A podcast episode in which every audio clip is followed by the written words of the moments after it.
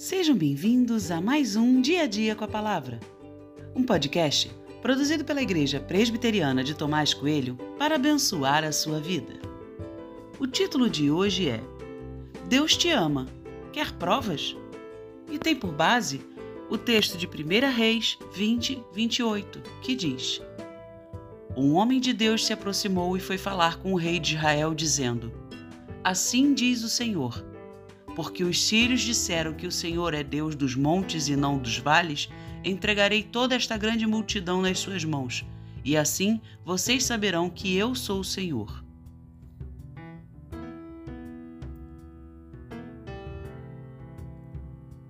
Por vezes nos sentimos obrigados a dar provas para as pessoas de quem somos ou não somos.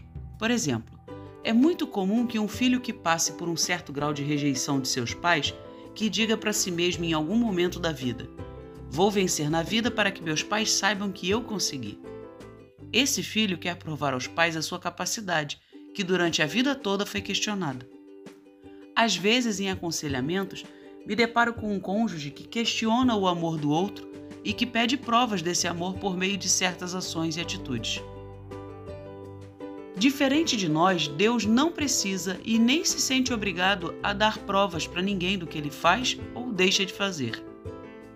Ele é Deus e suas decisões são soberanas.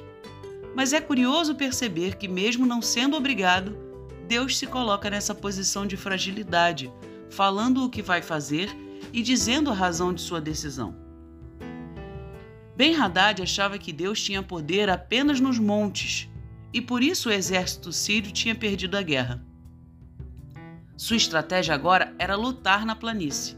Ele estava convencido de que a batalha seria vencida. Que engano!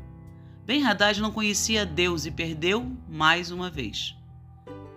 Creio que todos nós precisamos, de alguma forma, tratar essa necessidade que temos de dar provas às pessoas.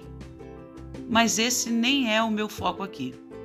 Quero apenas convidar você a perceber as muitas provas que Deus tem dado a você e falo sem medo de errar.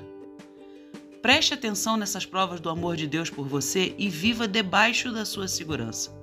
Ele é Deus, nunca se esqueça disso.